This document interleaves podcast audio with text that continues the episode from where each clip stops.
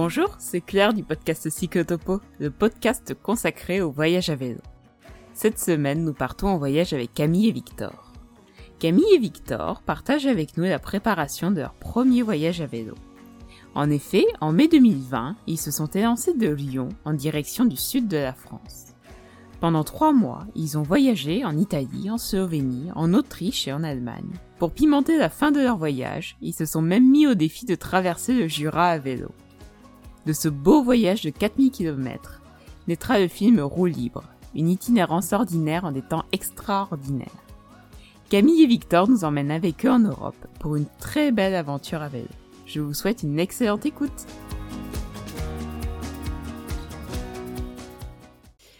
Bonjour Camille et Victor. Bonjour. Bonjour.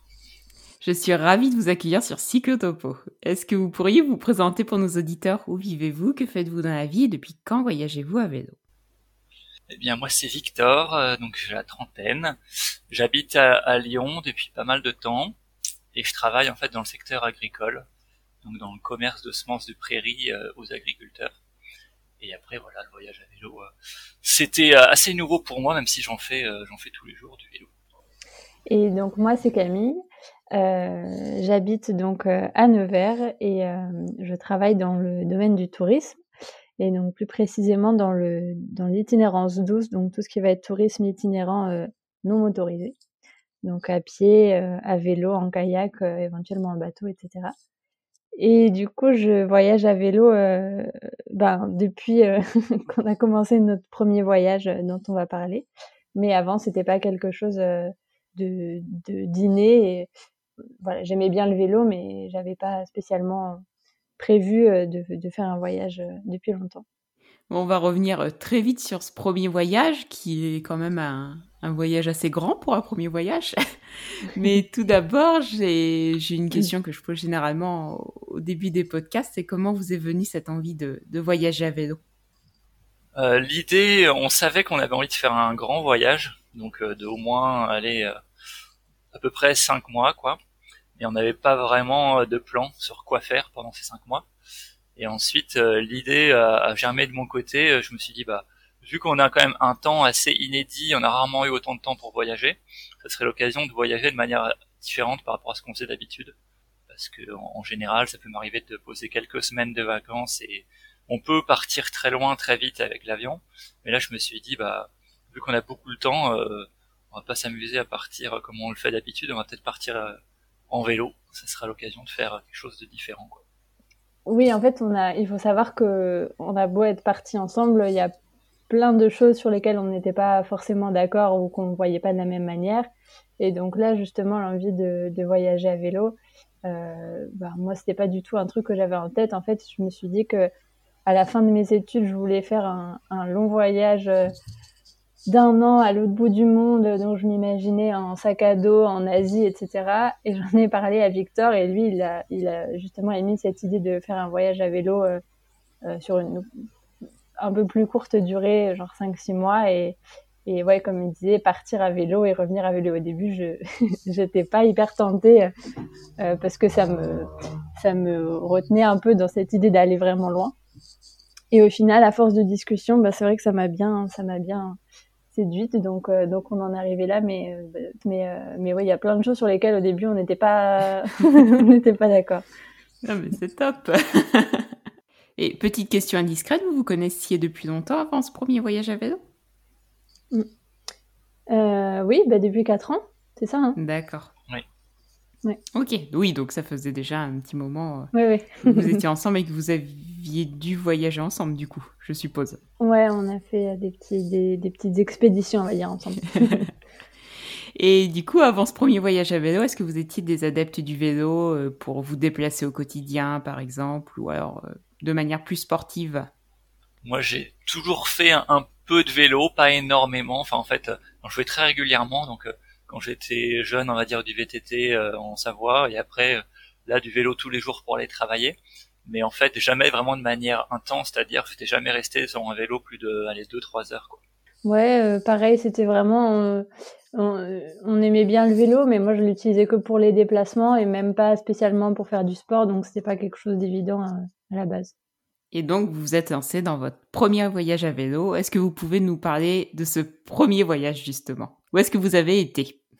Le, projet de voyage a beaucoup changé en fonction des, des aléas euh, géopolitiques, euh, des possibilités qu'on avait aussi de, de se libérer et, euh, et bien, bien évidemment du, Covid. Mais on a fait un, un tour d'Europe donc de trois mois en partant de France, en allant en Italie, en Slovénie, en Autriche, en Allemagne et ensuite en revenant en France. Très beau tour d'Europe en tout cas.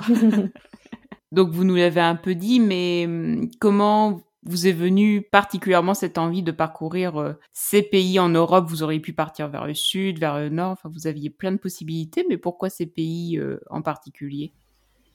À la base, c'était plutôt euh, lié à la météo. On voulait partir dès le début du printemps, dès qu'il se mettait, dès qu'il se commençait à faire à peu près beau, et on s'est dit, bon, on va partir vers le sud, aller vers bah, vers la nouvelle Méditerranée, par exemple, vers la Grèce ou vers la Turquie, quelque chose comme ça. Et puis après, quand il commencera à faire trop chaud, bah plutôt repartir un peu vers le nord. Et au final, voilà, on a dû faire nos plans ont changé à cause du Covid, etc. et des, du timing beaucoup plus court. Et après, bah, ça s'est un peu décidé sur le tas où est-ce qu'on est allé. Mais à la base, on a quand même ciblé l'Europe parce que euh, moi, l'idée de partir euh, en vélo et de revenir à vélo euh, sans utiliser un grand, un grand moyen de transport, genre avion, etc. C'est ce qui m'intéressait, ce qui me semblait sympathique. Et après, voilà, l'Europe, ça me semblait bien, déjà parce que c'était à côté, et puis ensuite parce que c'est euh, une échelle assez réduite, quoi. En quelques kilomètres, on change assez vite de paysage, de pays, etc. Par rapport à si, par exemple, on partait, euh, pas, dans un désert ou, euh, ou rien qu'au Canada, pendant 1000, 1000 kilomètres, on peut avoir la même chose, alors que là, on change assez vite, quoi. On peut préciser aussi que vous êtes parti de Lyon, du coup, euh, c'était du coup l'Italie, euh, l'Allemagne euh, et autres, c'était les pays les plus proches pour vous, je suppose, à vélo, que vous pouviez atteindre plus rapidement à vélo aussi, ouais. C'est ça, ouais. Bah, on est parti du coup début mai, il faisait pas encore si chaud que ça, donc on s'est dit on va partir vers le sud de la France, puis l'Italie, et après, honnêtement, ça s'est vraiment fait un peu au hasard, quoi. Jamais, jamais j'aurais su que que j'allais que j'allais aller en Autriche. Quoi à la base, il me semble que vous aviez prévu d'aller jusqu'à Téhéran. Euh, bon, malheureusement, il y a eu Covid et, tout ce qui s'ensuit. Euh, comment avez-vous su rebondir? Est-ce que ça a été difficile pour vous de, bah, de changer vos plans, entre guillemets Ouais, alors euh, en fait, il faut savoir que c'est pas le Covid qui a changé nos plans par rapport à Téhéran. C'était vraiment le contexte géopolitique où donc c'était Trump qui était encore en mandat à ce moment-là. Il y avait il y avait donc des menaces euh, d'attaque euh, des États-Unis, il y avait des émeutes aussi dans le pays. Et en fait, euh, j'ai vu passer une info qui me semblait quand même assez fiable, comme quoi le, le, le fait de faire du vélo pour une femme était devenu illégal en 2018. Donc c'était vraiment le moment où on commençait à se préparer. Et, et du coup, j'arrivais à avoir aucun témoignage féminin après cette date-là. Et donc, bref, ça, ça a fait un petit peu un, un argument de plus où on s'est dit bon, c'est peut-être pas la meilleure idée d'y aller en ce moment. Euh, et après, euh, donc effectivement, on s'est dit bon, on va faire un tour d'Europe. Et donc, il y a eu le, le Covid. Euh, effectivement, c'était un peu un peu délicat de, de se dire ok parce qu'en fait euh, on avait prévu de partir le 25 mars et le début du confinement était le 17 mars donc chaque jour de confinement était un jour de voyage en moins en fait donc euh, parce qu'on avait une date butoir et on n'était pas sûr de pouvoir repartir derrière donc c'était un peu compliqué mais bon on est euh, euh, tous les deux euh, plutôt optimistes, euh, surtout Victor, donc ça m'a bien aidé. et ben on, ne pouvait pas se plaindre en fait à ce moment-là. On n'était vraiment pas, on n'était vraiment pas dans une situation. Enfin, on va dire que c'était un problème de personne qui n'a pas de problème, je, si tu vois ce que je veux dire, ouais. par rapport à, à ce que pouvaient vivre d'autres personnes dans cette situation. Donc on s'est dit bon, écoute, on a des bonnes conditions de confinement, on va on va laisser passer et puis et puis voilà, on fera, on fera euh, ce qu'on pourra faire, quoi. Et on, au final, on, était super contents et on regrette euh, vraiment rien. C'est super intéressant ce que tu dis sur, euh, sur Iran et sur Téhéran et sur, euh, sur euh, la possibilité des femmes de, de, faire du vélo parce que un des derniers épisodes qui est, qui est sorti, l'épisode 12 avec Florian, qui a traversé du coup l'Iran avec sa compagne. oui, je l'ai écouté. Qui a fait de Paris à Hong Kong. Et ben, c'est exactement la question que je lui ai posée. ouais. Et du coup, bah, il nous avait dit que ça avait été un petit peu compliqué pour lui en Iran. Même si son voyage, oui, lui était en 2014 du coup. Est-ce que vous vous étiez fixé des objectifs pendant ce voyage, par exemple des sites à voir ou des villes à traverser ou... Même avant le Covid, on s'était pas fixé d'objectifs en termes d'itinéraire. Voilà, on s'était dit on va faire un, tour en Europe et, on, s'était même pas énormément renseigné en fait. On s'est dit qu'on allait voir au fil des rencontres ou, ou de, de voilà une fois que tu es sur place euh, ce qu'il y a à voir, etc. Mais euh, mais non, non, on s'était pas fixé d'objectif à part euh, du coup euh, faire le film que j'avais prévu un, petit peu en amont, mais quand même pas un peu tard. mais non, ah si, la question du budget, ça c'est un peu, c'est un peu aussi un truc sur le sur lequel il y avait des différences entre Victor et moi, c'est que moi j'étais encore étudiante quand on se préparait et et, et, lui, il travaillait déjà depuis un moment, donc euh, ça faisait aussi qu'on n'avait pas le même budget. Donc euh, je m'en étais fixé un. euh, et, et, voilà, et du coup, je pensais m'adapter un petit peu à ça, mais bon, au final, euh, au final, bien évidemment, je l'ai pas, je l'ai pas respecté. mais mais non, non, pas vraiment de rien de vraiment très fixé, quoi on savait qu'on voulait, enfin voilà, on n'avait pas d'objectif fixe, mais on avait un peu une globalité de, du voyage, c'était de d'y aller tranquille, c'est-à-dire on pas du tout sur un défi euh, d'objectif à avoir, de kilomètres ou de lieux à parcourir ou d'endroits à atteindre. On se disait bah on, on va y aller tranquillement, puis l'objectif c'est de découvrir quoi. Et euh, en termes de matériel, comme c'était votre premier voyage à vélo, comment vous avez fait pour euh, pour la tente, les vélos, les sacoches et, tout le reste? Il y a eu pas mal de réflexions là-dessus. Euh, on est par exemple, euh, on est allé à la, par exemple à la Vélozon, donc un forum vachement intéressant sur le voyage à vélo qui se passe à Chambéry une fois tous les deux ans. Et du coup, bon, ben voilà, ça nous a permis un peu de de voir comment les gens s'équipaient. Et ensuite, bah voilà, on a fait, on a fait de même. on partait avec un, on avait déjà notre vélo on l'a un peu adapté au voyage, donc par exemple mis des porte-bagages, changé la selle, mettre un guidon papillon. Et puis après, comme Camille l'a dit avant, en fait, point de vue budget, on n'avait pas vraiment la même vision du truc. Moi, j'étais parti dans l'idée qu'il fallait s'équiper comme des pros, qu'il fallait tout changer, etc. Au final, elle m'a vachement temporisé. Elle m'a dit que on n'était pas obligé de faire tout ça. Et euh, moi, qui aime bien, au final, pas trop consommer, j'étais parti dans une optique. Euh, quand on commence à regarder un peu les catalogues et les sites web des équipementiers, on a envie de tout acheter. Donc, euh, en fait, elle m'a dit, bah voilà, euh, la cuillère qui pèse 30 grammes, les assiettes, les bols, tout ça, on s'en fout, on en a déjà, euh, on va prendre ce qu'on a. C'est vrai que, que c'était une bonne idée. Donc, au final, on n'a pas acheté tant de choses parce qu'on était déjà équipé pour faire bah, du bivouac, du camping, ce genre de choses. Après, en fait, on s'est plutôt équilibré parce que hum, Victor, du coup, il est très organisé et justement quand il va acheter du matériel, il fait en sorte de euh, trouver un, le truc qui soit durable, euh, qui, qui tienne le plus longtemps possible, etc. Et, hum, et du coup, et moi, je, suis un peu plus à l'arrache et je me disais, bah, euh, je voulais vraiment acheter le moins possible par rapport à mon budget. Et voilà, tous les deux, on n'a pas envie de, de, trop consommer ou de consommer n'importe quoi mais euh, je, voulais vraiment acheter le, moins possible, ça m'arrangeait bien. Et du coup, euh, par exemple, tu vois, pour les sacoches, euh, et ben en fait, on s'est rendu compte que c'est hyper facile de les trouver euh, sur le bon coin. Et tu peux, enfin, t'as tellement de choix que tu peux choisir ta marque, etc. Enfin, en tout cas, à, Lyon.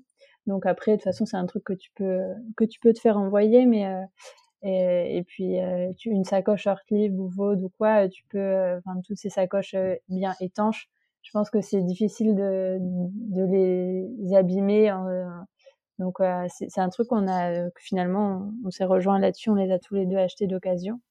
Euh, mais voilà, après euh, oui, on s'est quand même bien équilibré parce que bah, Victor, il nous a quand même trouvé une super tente et j'étais bien contente de l'avoir. Il nous a trouvé des, enfin, de, une chaise de, de, camping un peu là hyper légère et ça pour moi c'était vraiment un super objet. Enfin, on s'est finalement on s'est on s'est bien équilibré entre matériel neuf mais pour le coup vraiment utile et de qualité et et matériel d'occasion.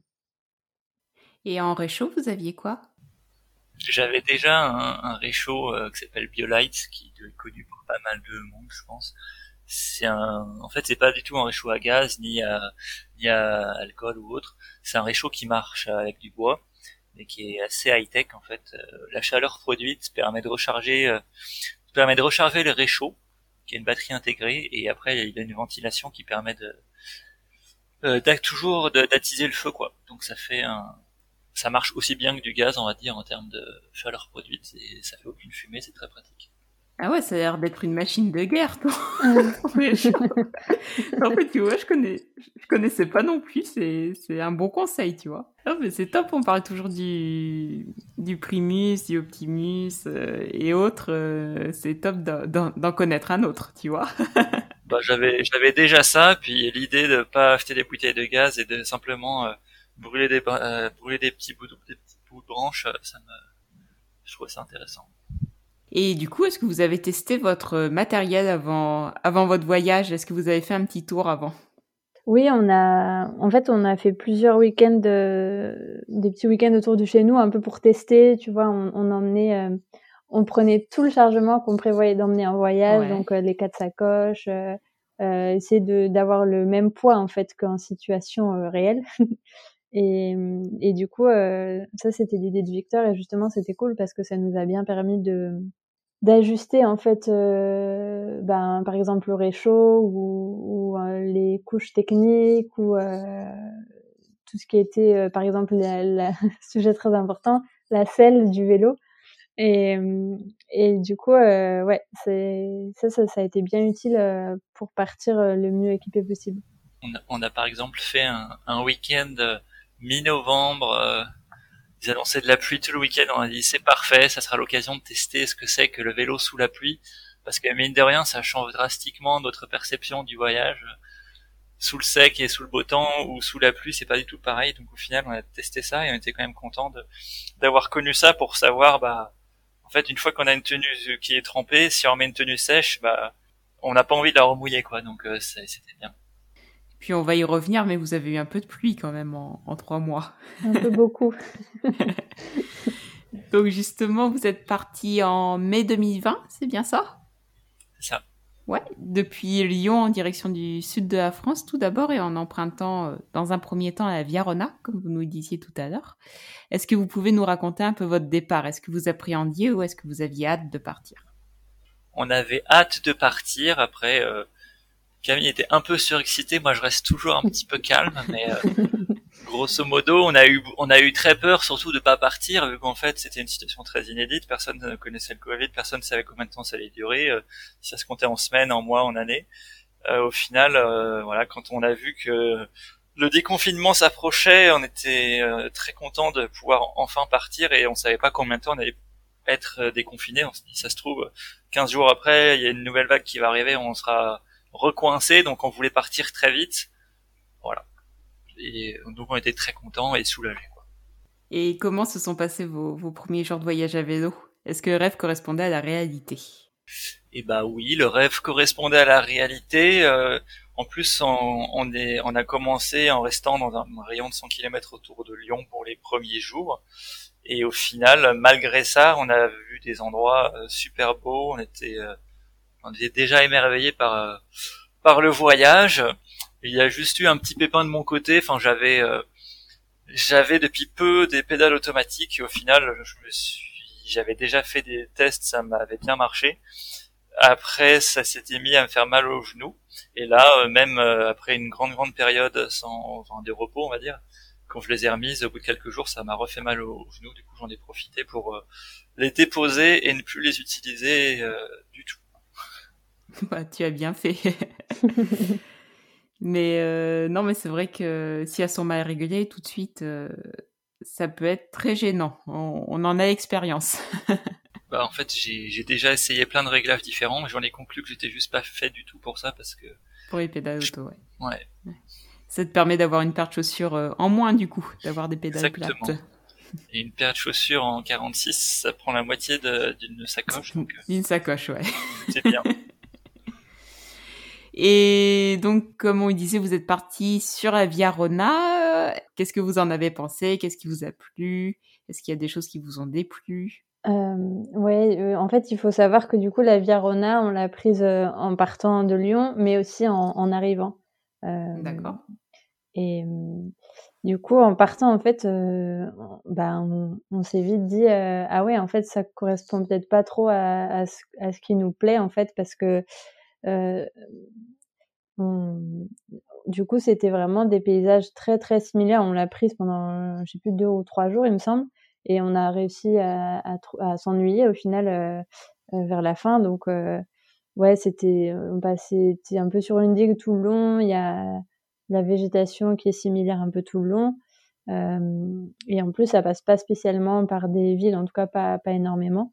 Donc, donc on a trouvé un peu ça monotone et c'est en en sortant qu'on a commencé à vraiment s'éclater.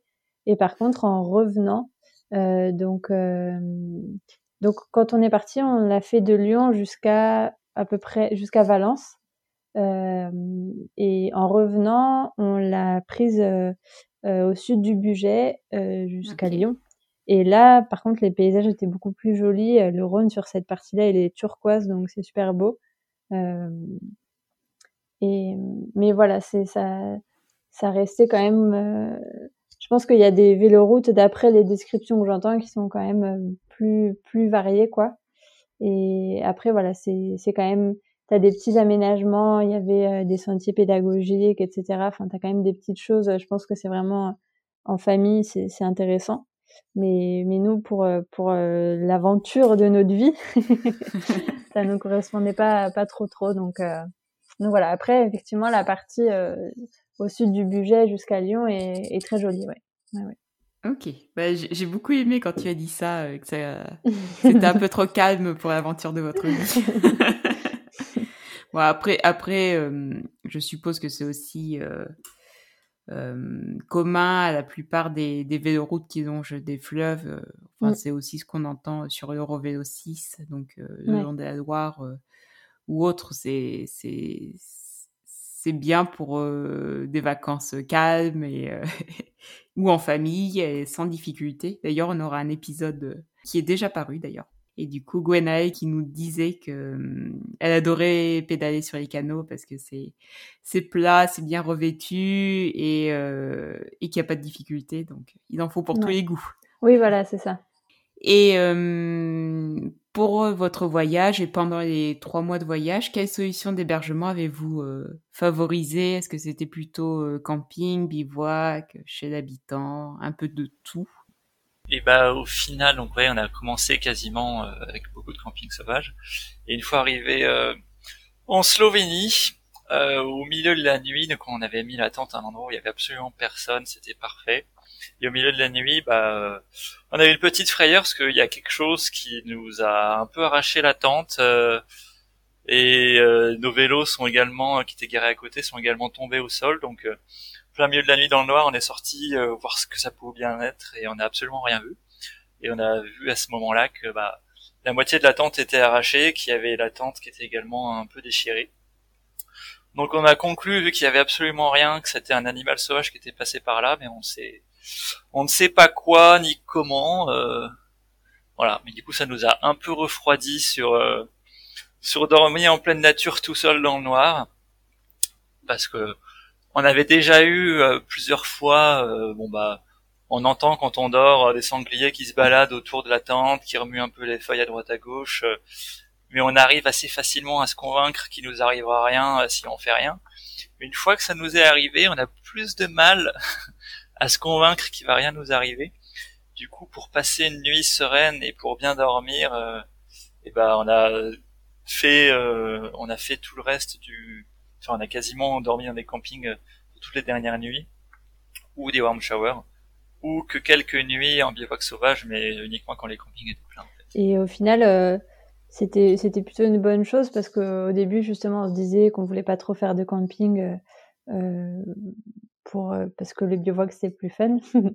mais mais c'est en, en, allant dans les campings qu'au final on a fait plein de rencontres et tous les soirs on avait quelqu'un avec qui discuter quasiment et donc au final c'était c'était quelque chose auquel on s'attendait pas mais c'était quand même bénéfique. Bon, on va reprendre un peu le, fil du voyage. Du coup, vous êtes descendu dans le sud de la France en direction de Marseille jusqu'à la frontière avec l'Italie. Est-ce que vous pouvez nous en dire un peu plus sur cette partie du voyage? Ouais. Et eh ben, donc du coup, on a commencé par la Via Rona de Lyon à Valence. Et d'ailleurs, c'est assez rigolo parce que en sortant de la Via Rona, en fait, on s'est retrouvé un peu sous la pluie, on savait pas trop euh, où est-ce qu'on allait aller, enfin quelle route on allait prendre, et on s'est fait héberger euh, par une personne euh, qui a eu pitié de nous de nous voir sous la pluie, et on a passé la soirée chez elle et elle nous a conseillé plein de super endroits, et en fait là on a eu vraiment du coup, on a parcouru la Drôme bah, jusqu'à jusqu'à Nyons. Et là, c'était vraiment une super partie du voyage, des paysages magnifiques, des spots de bivouac de rêve quasiment tous les soirs. Et, et après ça, à Nyons, on a, on a voulu aller le plus rapidement possible à Marseille parce qu'on devait retrouver des amis qui n'avaient pas de disponibilité. Et en fait, on, on a pris que des départementales euh, avec pas mal de circulation, donc c'était vraiment pas agréable. Et, et, en plus, la météo a beaucoup changé. On passait de la montagne à, la plaine, euh, euh, à une plaine très euh, plutôt sèche, et où les températures ont beaucoup augmenté. Donc ça, ça fait un petit choc. Mais je sais qu'il y a des très beaux coins par là-bas. Il y a le Luberon, etc. Et puis il y a plein de petits chemins. Mais mais ouais, nous on a fait un peu cette cette erreur-là, je pense. Du coup, euh, on se faisait pas trop respecter sur la route. Enfin, c'était vraiment pas, pas super fun. Donc, euh, je pense qu'en Provence, il faut vraiment bien chercher euh, euh ces, itinéraires. Et ensuite, euh, on est arrivé à Marseille. bon, là, on a longé la. Justement, en arrivant à Marseille, on se demandait est-ce qu'on va en Italie ou est-ce qu'on fait un tour de France? Parce qu'on savait pas encore ce qu'on allait faire. Et au final, comme la frontière italienne était ouverte, on s'est pas posé la question pendant très longtemps qu'on y allait et on était trop contents. Donc du coup, direction le nord d'Italie, je sais que vers Marseille, il y a l'Eurovélo 8 qui passe, je crois, euh, qui fait, euh, qui longe euh, les côtes de l'Europe, du sud de l'Europe. Est-ce que c'est un itinéraire que vous avez pris ou vous avez fait votre propre itinéraire pour aller jusqu'en Italie? On a fait notre propre itinéraire de Marseille jusqu'à Cannes. On est plutôt allé dans les terres en fait pour euh, voilà pour éviter un peu euh, la côte, euh, pour essayer d'être le plus tranquille possible avec pas beaucoup de voitures, etc. Au final, c'était assez sympathique. On a vraiment vu des coins jolis avec beaucoup de relief, des beaux paysages. Et ensuite, on a rejoint, bon bah ça doit être cette cette Eurovélo là, on l'a rejoint au niveau de Cannes jusqu'à jusqu'à Menton. Et il en était pas vraiment enchanté sur une partie du trajet quoi c'était vraiment euh, très très très urbain et euh, et pas du tout euh, adapté pour le vélo. Donc quand on voit que c'était censé être quelque chose adapté pour le vélo en famille, effectivement on voit la Méditerranée, mais on est coincé entre le train, les autoroutes, les parkings, les aéroports, les ports. Ouais, c'est vrai qu'après bah, le littoral est très urbanisé jusqu'à jusqu'à Menton. Euh, donc euh, ouais, c'est sûr que l'Eurovélo qui passe euh, près du littoral doit pas être la plus simple non plus. Et par la suite, du coup, en Italie, vous êtes allé vers où? En Italie, on a longé la côte un bon moment et ça nous a bien plu. C'était beaucoup plus détendu, il y avait beaucoup moins de monde, c'était beaucoup moins beaucoup moins urbanisé. C'est des petits villages un peu par-ci par-là. Donc on a on a longé la côte quasiment jusqu'à jusqu'à La Spezia un petit peu avant, euh, un petit peu avant Pise. Après, on a fait, c'est là où on a commencé à faire des petits sauts de plus en vélo. On a, on a fait La Spezia jusqu'à Parme en vélo. On a fait Parme-Milan en train. Euh, là-bas, on a vu une amie à moi qui, était, qui, nous a hébergé là-bas. Ça a permis de visiter Milan. On a posé des vélos pour euh, plusieurs jours. Ça, c'était vraiment prévu à la base on s'est dit on part en vélo, mais ça nous dérange pas des fois de poser le vélo pendant 5-6 jours, le temps de, de visiter un peu les alentours. Et après, oui, on a fait les lacs du nord de l'Italie, donc lac de Côme, lac de Garde, etc., jusqu'à Vérone, effectivement. On a vraiment bien aimé le dénivelé, donc on en a fait très régulièrement. Quoi. Et euh, est-ce que prendre le train, c'était quelque chose euh, qui était prévu à la base ou est-ce que ça s'est fait naturellement pendant votre voyage à vélo? Est-ce que vous vous étiez dit, euh, avant de partir, on fera tout à vélo ou alors on sait sa possibilité de prendre le train ou autre? Non, on fait, bah, comme, comme on l'a dit, hein, on n'avait rien planifié, donc on s'est pas dit, bah, tel endroit on prendra un train, tel endroit, etc. Mais, mais voilà, on s'était dit que qu'on se mettait pas trop la pression et que si on voulait se dépêcher un peu ou s'il y avait des coins qu'on voulait éviter, on, on se gênerait pas à, à, prendre un train. Et au final, euh, euh, du coup, on l'a fait quand on était un peu, quand on était en galère et qu'on voulait partir. Euh, par exemple, qu'il y avait une météo toute pourrie ou que, ou bah justement la plaine du Pau, on l'a fait euh, en, train parce que parce qu'on savait que c'était plat et chaud et déjà qu'on venait de enfin il y a pas très longtemps enfin en Italie déjà il faisait assez chaud puis il y avait eu la chaleur dans le sud de la France etc donc on s'est dit bon allez on trace euh, parce qu'on voilà on se disait autant vu qu'on n'a pas autant de temps qu'on qu'on voudrait euh, vaut mieux profiter des endroits qui nous attirent plutôt que que de rouler euh, là où on, pense que ça va pas être super fun donc donc ouais quand quand, euh, quand la météo euh, nous correspondait, nous allait pas, on faisait les fines bouches et puis on prenait le train. et donc après, vous avez continué avec des itinéraires montagneux par la Slovénie? À quoi ça ressemble d'être voyageur à vélo en, Slovénie? Eh ben, la Slovénie, du coup, c'était très, euh, c'est vraiment une autre ambiance par rapport aux autres pays de ce coin-là de l'Europe. Et et pour le coup, c'était très adapté au vélo. Il y avait quelques véloroutes, mais même si es sur des routes où il y a des voitures, tu croises tout le temps des vélos. Euh, t'as pas beaucoup de circulation. Il y a plein de petites forêts. Il y a la géographie qui change énormément. Euh, c'est un tout petit pays, mais du coup hyper varié. Et, et, du coup, on a vu des paysages vraiment sublimes entre. Euh, on était à Kranjska Gora, donc c'est une station de ski qui est à 800 mètres d'altitude. Donc ça, ça nous a bien, ça nous a bien surpris de se dire qu'il y avait du ski à 800 mètres. mais euh, mais c'était vraiment super joli comme euh, comme endroit. Tu peux y rester un petit moment en Slovénie pour faire du vélo, t'as de quoi faire. Vous êtes passé par Ljubljana et après vous êtes remonté par Maribor ou vous avez pris un autre, un autre itinéraire? Non, en fait, on avait déjà visité la Slovénie euh, une, une, autre fois et on avait déjà fait Ljubljana, Piran, toutes ces villes un peu connues. Et donc là, on voulait aller euh, dans des endroits qu'on qu'on connaissait pas. Et euh, on est quand même allé à Bled, donc euh, l'endroit le plus connu, je pense, de la Slovénie. Euh, à la base, on voulait l'éviter, enfin, on voulait pas y aller, mais on, on y est allé parce que il pleuvait des cordes et qu'on voulait se poser quelques jours et c'était un peu le seul endroit où il y avait un, Airbnb de dispo. Justement, d'une manière un peu plus globale, tu nous parlais d'aventure tout à l'heure, Camille. Pour toi, à partir de quand l'aventure a commencé? Dès que vous avez quitté Aviarona ou quand vous avez été dans un pays étranger? Et pour toi, Victor aussi. Hein. Euh, ben pour moi, effectivement, ouais, c'est dès qu'on a on a quitté euh, la Viarona parce que euh, je trouve que les paysages changent hyper vite dès que tu es sur des petites routes et ouais. en fait l'expérience n'est pas du tout la même. Ça, c'était un conseil qu'on m'avait donné euh, qu'un ami de Victor justement euh, nous avait donné. Il a dit, vous pouvez faire les voies vélo, euh, c'est sympa, mais si vous allez sur, il a dit, prends les petites routes blanches sur les cartes. il disait, si tu t'en éloignes de quelques kilomètres, en fait, tu vas pas du tout vivre la même chose. Et effectivement, je l'ai remarqué. Euh, tu rencontres vite des gens. Quand tu croises des vélos, bah, tout le monde se dit bonjour, alors que sur les voies vélo, pas forcément. Il y a beaucoup plus d'entraide. Euh, entre entre cyclistes ou entre voyageurs et j'ai trouvé que c'était vraiment pas du tout la même chose quoi. Et pour toi Victor? En fait c'est euh, c'est la mise dans l'aventure très progressivement je trouve en vélo parce que bah, on, on, part d'un endroit qu'on connaît, petit à petit on arrive à un endroit qu'on connaît pas, mais assez vite on arrive à le découvrir. Et moi au final, bah, je me suis pas vraiment senti dépaysé euh, avant un bon moment. Euh, c'est une fois qu'on est arrivé en Italie, au bout de trois jours à peu près, qu'on s'est posé à une petite ville sur la côte qui s'appelait Albenga.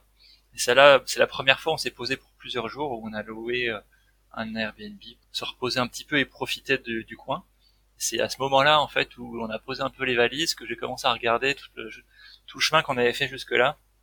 C'est là où je commençais à me dire mais ça y est, on est en Italie, on ouvre la porte, on ouvre les fenêtres et on entend parler italien dans tous les sens alors que alors que jusque là on était euh, tout le temps en mouvement, on n'a pas vraiment enfin pour moi on n'avait pas vraiment euh, pris le temps de voir qu'on avait déjà parcouru tout ça.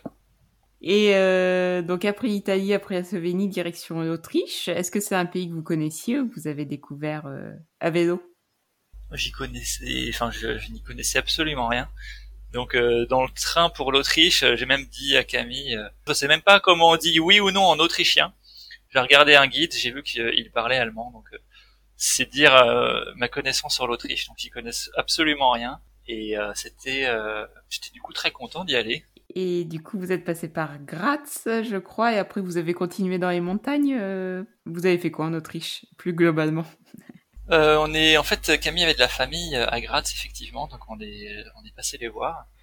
Et après, quand on est reparti de, de Graz, effectivement, on a, on a longé, euh, on a longé la, la, vallée de la Mure, donc euh, une rivière qui bah, mhm. était dans le sens de, de la montée, quoi. Et, euh, et voilà, du coup, c'était assez assez vite, effectivement. Ça devenait de plus en plus montagneux, quoi. Et on a traversé après.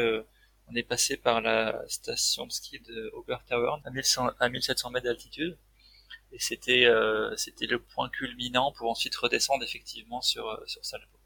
Et est-ce qu'il y a des spécialités culinaires que vous avez découvertes en Autriche qui, qui, vous ont particulièrement plu? Parce qu'on me dit souvent, quand on pédale, on mange beaucoup après. Donc.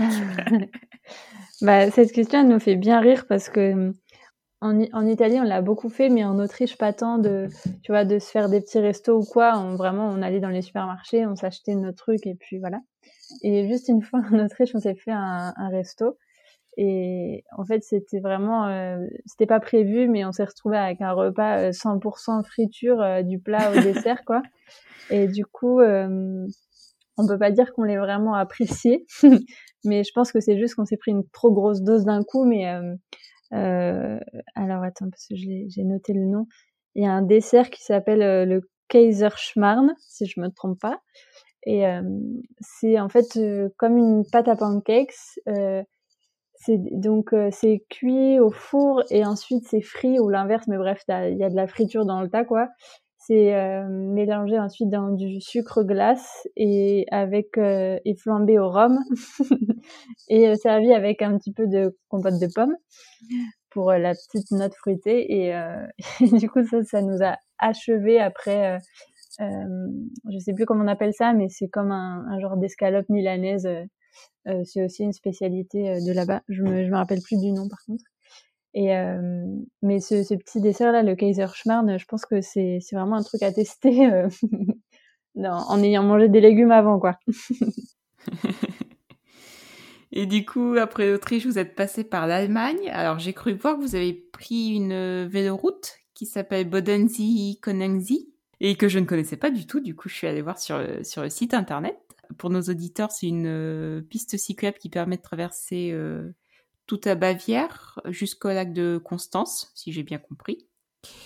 Et euh, d'après site internet, toujours, c'est des beautés à couper le souffle et un itinéraire exigeant. Est-ce que vous me confirmez ça? C'est ça, on, l'a un peu découvert sur le tas également. On demandait, quand on s'arrêtait au camping, bah, en plus, euh, on demandait un peu bah, aux gens qui étaient là, qui se faisaient du vélo, s'ils connaissaient le coin et qu'est-ce qu'ils nous conseillaient pour euh, pour rejoindre, on va dire, euh, l'Autriche jusqu'au lac de Constance. Et voilà, quelqu'un nous a orienté là-dessus, ça nous a semblé intéressant. effectivement, c'est très très beau. Et c'est, de toute façon, en fait, c'est difficile de, faire du vélo en Autriche et en Allemagne sans passer par une véloroute, tellement il y en a dans tous les sens pas forcément des routes européennes très connues, mais une fois qu'on trouve euh, la source d'information qui nous montre les véloroutes du pays, en fait, même sans regarder véloroutes, on a des panneaux dans tous les sens. Des fois, euh, tu as un panneau sur la euh, sur une piste cyclable, tu vas avoir 15 15 véloroutes différentes, des choses locales, départementales, nationales. T'en as vraiment dans tous les sens, donc c'est impossible de passer et de les rater quoi. Et donc celle-ci en particulier était très très très belle il euh, n'y a pas à dire. mais ça t'est, je pense que si on l'a fait tout de A à Z, c'est quand même un peu monotone. C'est très joli, c'est très vert, c'est euh, la petite campagne, la petite montagne. Donc il y a rien à dire là-dessus, mais euh, on s'est un peu lassé et on a du coup fait des petites, on l'a quitté assez fréquemment pour aller un petit peu plus vers le sud, euh, pour plus aller chercher les montagnes et l'école en fait. Mais en faisant ces petits détours, c'était vraiment euh, très agréable. Et comme toute véloroute, bah, l'intérêt de la véloroute, c'est que on est sûr de pas se perdre et on perd pas de temps à écrire son itinéraire. Ouais, j'allais te demander si c'était une véloroute au sens de piste cyclable euh, uniquement avec des vélos ou si c'était une véloroute euh, juste balisée mais qui empruntait aussi des routes utilisées par les voitures. Non, tout, tout l'Autriche et tout l'Allemagne, on n'a quasiment jamais été sur la route. Il y avait que des routes cyclables, enfin que des routes vélo. C'est impressionnant à quel point c'est c'est fait pour le vélo comme pays, quoi. Donc vous avez été jusqu'au lac de Constance, c'est bien ça? C'est ça, oui. Et après, retour en France pour la dernière partie du voyage? Après retour en France, on avait, euh, on savait que la Suisse c'était très intéressant au point de vue col, hein, ça y a pas, y a pas photo. Mais on s'est dit vu que c'est pas très loin de chez nous et qu'on avait euh, plus trop le temps, euh, et qu'on avait déjà bien explosé le budget de Camille, on s'est dit qu'on allait qu'on allait passer l'étape de la Suisse et qu'on a pris un train directement de, du lac de Constance jusqu'à jusqu'à Bâle, donc euh, frontière euh, suisse franco allemande. Ouais, c'est vrai que Camille, pour ton budget, la Suisse, c'est pas le meilleur choix pas une bonne Idée. on s'est dit ça, on s'est dit on va on va passer cette étape, mais on y retournera une autre fois. Honnêtement, et puis même euh, quand vous étiez vers Dac de Côme, du coup, vous étiez pas loin du Tessin et d'une autre partie de la Suisse, donc euh, bon, vous n'y êtes pas allé, mais vous en avez, vous avez vu à quoi ça pouvait ressembler. Ça, on n'était pas déçus de, de notre autre choix.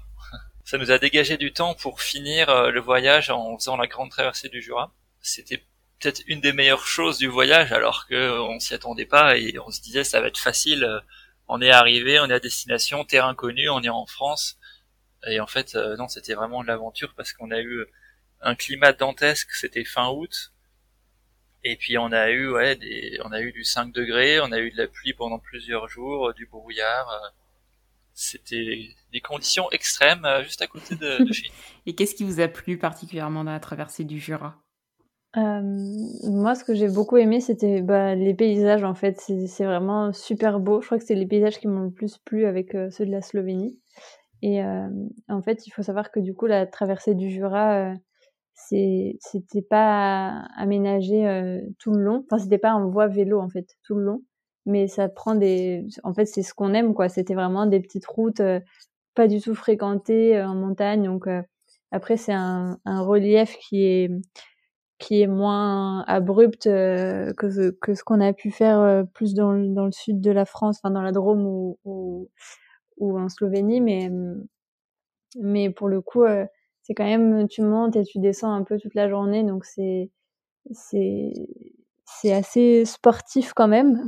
on a eu on a eu un peu de mal, mais c'était vraiment des, des super beaux paysages. pareil là, on a fait beaucoup de warm shower du coup de logement chez l'habitant euh, là-bas et les gens qui nous ont accueillis étaient vraiment géniaux. Donc, euh, donc euh, moi j'ai tout aimé dans le Jura. bon bah, c'est chouette, ça a bien conclu votre voyage du coup, vos trois mois de voyage. Et est-ce que vous étiez heureux de rentrer ou est-ce que vous auriez aimé du coup prolonger un petit peu plus? On était assez content de rentrer, hein, on va pas se le cacher. On a vraiment aimé le voyage, mais on était quand même content de retrouver notre notre confort j'avais ouais euh, moi mon, mon, grand plaisir j'avais pas du tout réfléchi mais euh, donc on est rentré on a posé toutes les affaires on a pris une douche et en sortant de la douche dans ma chambre j'ai retrouvé mon placard avec des habits propres. Et un choix. Et là je me suis dit mais c'est génial euh, on n'était pas obligé de remettre ses habits qui étaient lavés à la main donc plus ou moins propres et reparti sur des, des choses confortables. Et c'est vrai que j'aurais été très content de ce genre de petits détails quoi. C'est vrai qu'il y a, il y a eu un petit un moment d'euphorie euh, euh, en rentrant parce que tu redécouvres tout le confort de la vie euh, de sédentaire. Je suis trop contente de retrouver ma petite cafetière, euh, la machine à laver pour avoir des vêtements propres, euh, tout ça. Et puis, moi, la, enfin, la, famille et, nos amis nous ont énormément manqué pendant le voyage. Et c'est un peu le, le, grand classique, je pense, où quand tu es en voyage, tu penses à, à ce que t'as pas et t'as trop envie de retrouver ta maison, ta famille, etc. Et puis quand t'es rentré, t'as quand même trop envie de retourner sur la route. Mais euh, mais c'est vrai qu'on était trop contents de ouais de retrouver nos familles, euh, de de se retrouver juste en fait tu te dis faire des repas en famille, euh, des petits pique-niques, des barbecues et tout, bah c'est trop le rêve en fait. Et euh, ça, ça m'avait bien manqué euh, pendant le voyage, donc j'étais bien contente de retrouver ça, ouais. Mais du coup, vous êtes rentré en été, donc vous aviez, vous avez pu en profiter un petit peu quand même. Un peu, ouais. Et on va revenir sur un retour d'expérience un peu plus global. Euh, on parlait de matériel tout à l'heure. Et est-ce qu'il y a quelque chose, euh, un objet qui vous a particulièrement euh, servi pendant votre voyage à vélo? Oui, ben, on a tous les deux notre objet euh, qui nous a semblé indispensable. Mais effectivement, moi, c'était une chaise. Je me rappelle plus de la marque, mais c'est une chaise de camping qui est toute petite, qui pèse 500 grammes et qui est pliable. Et, et en fait, j'avais pas ça au début. Et ça m'a vraiment manqué. Je sentais que dès qu'on se posait, bah, tu t'es mal assis, enfin, t'es assis dans l'herbe, t'es es, mal assis. Et en fait, au bout d'un moment, à la longue, ton, ton dos, il te, il te remercie pas parce que déjà que sur le vélo, tu le, tu le maltraites un petit peu. et en fait, je trouvais que c'était vraiment bien, euh, ouais, pour en termes d'économie un peu de soi et, et juste d'être bien assis et, et de pas, de faire attention à ton dos, quoi. Et, j'en ai vraiment ressenti le manque parce que Victor, il avait la sienne et moi, j'en avais pas au début. Je voulais faire l'aventurière, tu parles. Et euh, donc au final, je m'en suis vite acheté une au bout de, au bout de, ouais, de quelques semaines de voyage. Donc euh, pour moi, c'était ça l'objet euh, indispensable. Mais il y en a, il y en a pas mal qui étaient quand même très très importants à côté. Ouais. En fait, ce qu'on nous, ce qu'on a appris avant de partir, c'est que en voyage à vélo, le poids, c'est pas vraiment un problème. C'est le vélo qui va porter la plupart des choses. C'est pas comme si on était en voyage itinérant euh, à pied où là, euh, chaque gramme compte en vélo, mine de rien. On peut se charger, euh, c'est pas très grave. Donc, c'est le genre de choses sur lesquelles on s'est dit bah, qu'il fallait quand même qu'on s'équipe pour avoir du confort. Et moi, l'autre l'autre objet qui m'a semblé super important, c'est la douche solaire. En fait, c'est c'est une sorte de sac comme un sac étanche, comme un sac une sorte de sac de compression. Sauf que de l'autre côté, il y a une sorte de petit robinet qui se visse et qui se dévisse. Donc on remplit le sac euh, d'eau dans la rivière ou dans un lac ou n'importe quoi. On peut, si on a le temps, le laisser sécher, enfin le laisser chauffer au soleil puisque le sac est noir. On avait rarement le temps de, le faire euh, se réchauffer, hein, mais bon, ça permettait quand même d'avoir une, euh, d'avoir de l'eau qui nous coulait du dessus et ça permettait de prendre des douches quand on arrivait. Et c'était super important, je trouvais. Une fois qu'on avait pris la douche, qu'on s'était, qu'on avait remis des habits à peu près propre, on se sentait vraiment beaucoup mieux pour passer le reste de la soirée par rapport à on avait fait quelques fois euh, avant qu'on ait cette douche euh, quand on faisait nos week-end tests on avait fait des soirées où on arrive on, on s'installe et on se couche euh, tout crade. Et c'est vrai que le plaisir n'est pas du tout le même nous, on n'a pas encore la petite chaise, mais on a la douche si tout Summit euh, comme vous, donc. ouais, t'as vu, ça change la journée, quoi. Donc ouais, on en est, on en est plutôt content, enfin plutôt content euh, euh, de la douche après de, de la robustesse de la Situ Summit, ça c'est autre chose. On en est à notre deuxième déjà, mais je sais pas si la vôtre a tenu tout le voyage, mais pour nous ça n'a pas été le cas. Ça tient, ça tient. c'est des fois, quand on n'avait pas d'eau euh, sur le coin de bivouac, on la remplissait. Et une fois qu'on a un gros sac de flotte rempli, j'essayais de la faire tenir sur mon porte-bagages. C'est un enfer. ça glisse dans tous les sens, forcément, ça cherche qu'à se dérober. Du coup, plusieurs fois, elle est tombée pendant que je roulais. Et malgré ça, ça va. Donc, euh, faut dire que moi, je trouve, je trouve plutôt que ça a bien résisté sur le coup. Bah nous, on remplit les sacoches, tu vois, vu qu'elles sont étanches comme ça. Ouais.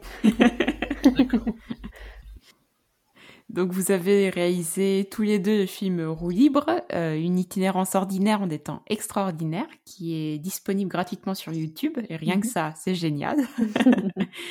et euh, bah on l'a vu euh, tous les deux avec Olivier. On a trouvé que votre film était vraiment super bien filmé. Ça donne vraiment envie de partir en voyage à vélo pour un premier voyage aussi. Et ça montre qu'il n'y a pas besoin d'avoir une expérience extraordinaire pour, pour aller visiter l'Europe, l'Europe à vélo. Et, et j'aurais voulu savoir, est-ce que dès le début, vous pensiez faire un film ou est-ce que ou est-ce que c'était juste une petite idée et que ça s'est développé pendant le voyage? Au mois de novembre, avant de partir euh, en mars de l'année suivante, je me suis dit, ah, ce serait trop cool de faire un film. Du coup, j'ai commencé un petit peu à me renseigner sur comment ça se passait euh, et quel matériel prendre, etc. Et justement, j'ai un peu tout prévu en amont. Euh, j'ai acheté l'appareil photo exprès pour qu'il puisse faire des photos et des vidéos euh, destiné à faire euh, un film, mais qui soit quand même petit pour le mettre dans les sacoches et pas trop lourd et que j'ai pas à changer d'objectif ou quoi. Enfin, j'ai vraiment essayé de faire euh, au minimum. Donc ça, c'est pareil. Je l'ai acheté, je l'ai pas acheté d'occasion, mais je l'ai acheté en reconditionné. Et, et oui, après, j'ai commencé un peu à m'entraîner à la prise de vue, au montage, etc. J'ai fait des petites vidéos de plein de petites choses jusqu'à bah, jusqu'au départ en fait. Et est-ce que vous pensez présenter dans des festivals euh, pour l'année 2021-2022 Oui, alors c'est prévu. Euh, c'est prévu. C'est un projet qu'on a. Après, euh, en fait, je l'ai fini là en, avril. Enfin, oui, en avril. Et, et, la plupart des festivals sont déjà bouclés. Donc, donc soit je le représenterai l'année prochaine, et sinon, dans des cafés vélo, etc. Mais ça, c'est un peu plus compliqué parce que bah ils sont fermés, donc on verra ce que ça va donner quand ça va réouvrir. Mais euh, pour l'instant, non. C'est pour ça que je l'ai mis sur YouTube et que je me dis, euh, j'avais pas envie d'attendre trois mois qu'il se passe quelque chose ou pas. Donc euh, je l'ai mis sur YouTube et puis euh, et puis si on a l'occasion de le présenter en festival et d'avoir des moments d'échange après, ça ce serait mon rêve. Mais mais pour l'instant, il y a rien. Ah, c'est chouette. Et tu as déjà plusieurs milliers de vues sur YouTube, donc euh, c'est déjà pas mal. Ça mm. remplit plusieurs salles de festivals. C'est ça. Bah après, c'est euh, il y, a, y a des gens qui commentent et qui nous parlent de de leur voyage, qui nous bah et ils nous font des, des retours positifs, donc ça c'est super gentil. Mais ouais, ils nous parlent de leurs projets, etc. Et je trouve ça trop chouette. Mais du coup, c'est encore plus frustrant de pas pouvoir euh, tu vois le présenter et, et, échanger avec les gens après parce qu'ils ont sûrement aussi plein de choses intéressantes à raconter. Donc si jamais il y a des, des auditeurs qui ont envie d'aller voir le film sur YouTube, n'hésitez pas à nous raconter vos petits projets. On les lira avec euh, beaucoup d'attention. Camille dit souvent, euh, elle dit souvent, j'aimerais trop que le film soit vu par des vrais gens, mais je lui dis, mais les, les 7500 personnes qui l'ont vu là sur YouTube, a priori, ce ne sont pas des fermes à clics, donc euh, ça doit être des vrais gens. mais effectivement, il n'y a pas, il y a pas cet aspect d'échange où on voit pas de réaction. je comprends. Mais euh, non, on a, on a, beaucoup aimé et en tout cas, on mettra le lien sur Cyclotopo pour les personnes qui veulent aller découvrir. merci, c'est super gentil. Très beau film. merci. Une toute dernière question sur le retour d'expérience. On a assez peu de voyageurs euh, en couple euh, dans les podcasts actuellement. Euh, en tout cas sur les 14 qui sont déjà enregistrés. Euh, J'aurais aimé savoir, est-ce que voyage à vélo vous a apporté quelque chose au sein de votre couple? Ou est-ce que vous vous êtes découvert des aspects de l'autre que vous ne connaissiez pas? On a parlé à beaucoup de gens et il y a eu beaucoup beaucoup de mises en garde avant le départ. Beaucoup de gens nous ont dit que ça allait être très difficile, que c'était dangereux pour le couple, etc. Euh, voilà, donc on était vraiment, enfin moi j'étais vraiment pas inquiet. Camille, ça mettait, ça mettait plutôt de mauvaise humeur ce genre de réflexion. Mais du coup, euh, du coup voilà, euh, moi j'étais pas du tout inquiet et euh, et on était, euh, bah voilà, ça s'est ça s'est très bien passé. On se connaissait déjà bien avant, donc on va dire que ça n'a pas été une révélation ou trop des surprises, mais ça a plutôt confirmé l'idée dans l'idée selon laquelle bah on, on était on était bien ensemble et que bah à deux au final on se rendait bien compte aussi qu'on qu'on surmontait bien les moments difficiles parce que bah quand il y en a un qui a le moral dans les chaussettes il y a l'autre qui est là pour lui etc c'était plutôt une expérience très positive euh, point de vue couple également quoi. ouais c'est ça. En fait c'est c'est vraiment un, un travail d'équipe. Donc euh, si si on, on se dit pas ce qui va pas ou quoi ou enfin même justement le fait d'être deux pour euh, surmonter un peu les difficultés ou, ou, de pouvoir partager même les moments cool euh, c'est vrai que bah forcément ça, ça, ça, forge une relation hein, que ce soit en couple ou des amis donc euh, Donc oui, je rejoins, je rejoins Victor là-dessus, mais effectivement, c'est vrai qu'il y a plein de gens qui nous disaient ah, vous faites un voyage à vélo en couple. Ah, bah, moi, j'ai des amis, ils ont fait ça, puis après, ils sont séparés, machin. la, pas envie d'entendre ça, mais, et du coup, euh, du coup, non, non, euh, ça permet de, bah oui, c'est, enfin, il y a beaucoup de gens qui vont le dire, mais si tu, si arrives à faire un grand voyage avec la personne, euh, tu peux faire à peu près tout. c'est vrai qu'il faut quand même avoir un tempérament calme parce que, bah, on est forcément plus, plus à vif quoi quand on a quand on a la fatigue, le soleil qui nous tape, les moustiques qui nous ont dévorés, euh, qu'on a fait tomber sa gamelle dans le sable, forcément on est beaucoup plus euh, susceptible de s'énerver donc euh, ça ça forge un peu la patience quoi. Et puis et ce qui est marrant, je viens d'y penser là en fait on n'a pas, avant de partir, on n'a pas croisé beaucoup de gens qui avaient voyagé à vélo en couple. Et pendant le voyage, mine de rien, on a croisé pas mal, hein, des gens qui, qui enfin des voyageurs à vélo ou des cyclistes qui nous ont dit qu'ils faisaient ça en couple. Au final, euh, c'est marrant quoi, qu'on ait rencontré plutôt pendant qu'après, enfin que avant. C'est vrai que la gestion de la fatigue, euh, des fois, ça peut, ça peut jouer aussi euh, pas mal de tours. ça peut être un motif de rupture. Ah Mais bon, ça faisait un petit moment que vous étiez ensemble, donc je pense que vous connaissiez déjà, déjà bien. Euh, on va parler projets et futurs voyages. Est-ce que vous avez des, des projets de voyage à vélo ou non? Ou est-ce qu'il y a des destinations qui vous feraient rêver? On a plein de petites idées comme ça, rien de très concret, mais on s'est dit que bah là, par exemple, on aimerait bien tester euh, un petit un petit week-end euh, à faire du gravel ou essayer de faire un petit voyage en hiver. Mais pas de grandes aventures de prévues pour l'instant parce qu'en fait, on, on est tous les deux bien dans, dans notre vie euh, comme elle est mmh. maintenant et, et dans notre vie professionnelle aussi. Donc, on a envie de profiter de ça euh, tant que, tant que ça se passe bien. et, euh, et ouais, c'est vraiment, euh, on, adore du coup le voyage à vélo. On a envie d'en refaire, mais voilà, pour l'instant, ce sera pendant les week-ends ou les vacances, quoi. Mais, mais oui, il y, a des petites choses qui nous font rêver. Moi, j'aimerais trop faire un voyage. je sais pas comment c'est faisable, mais vélo euh, ski de fond. c'est ce que j'ai ah, vu. Un, un, film euh, de je sais plus quelle euh, quelle marque avec deux mecs qui faisaient un, un, voyage donc dans les Alpes à vélo et ski de rando. et bon là, enfin bref, du coup ça m'a donné de faire la même chose en faisant du ski de fond, mais je sais pas à quel point c'est faisable. Mais plein de petites idées comme ça, plus ou moins délirantes, ça ça manque pas, on en a. Ah, c'est trop bien. Et tous les podcasts se concluent par euh, cette dernière question. Quels conseils souhaiterez-vous donner à des personnes qui voudraient se lancer dans un voyage à vélo? Dans un premier voyage à vélo, j'entends. Je dirais que c'est qu'il faut bien choisir son son matériel. Hein. Comme je disais, en, voyage à vélo, euh, le poids est pas tant que ça un problème, surtout si on cherche pas vraiment la performance et à faire euh, des distances incroyables ou aller spécialement très vite. Du coup, faut bien choisir euh, la bah, l'échelle de confort que l'on souhaite. Donc, euh, nous, on a choisi un confort assez élevé, c'est-à-dire la douche, une bonne tente et une petite chaise pour s'asseoir le soir. Du coup, euh, voilà, forcément, on était bien et on hmm. pouvait, on aurait pu continuer pendant des mois et des mois, mais forcément, bah, on cherchait pas à, à, faire un record de vitesse ou de kilomètres. Quoi. Eh ben, écoutez, je vous remercie pour votre témoignage. On peut rappeler que le film Roue libre, une itinérance ordinaire en des temps extraordinaires est disponible gratuitement sur YouTube. Donc on incite tout le monde à aller le voir et à vous envoyer des messages. et en tout cas, j'ai été ravie d'écouter votre expérience de voyageur à vélo et puis je vous souhaite plein de beaux voyages pour la suite. Merci à tous les deux. Merci à toi. Merci beaucoup.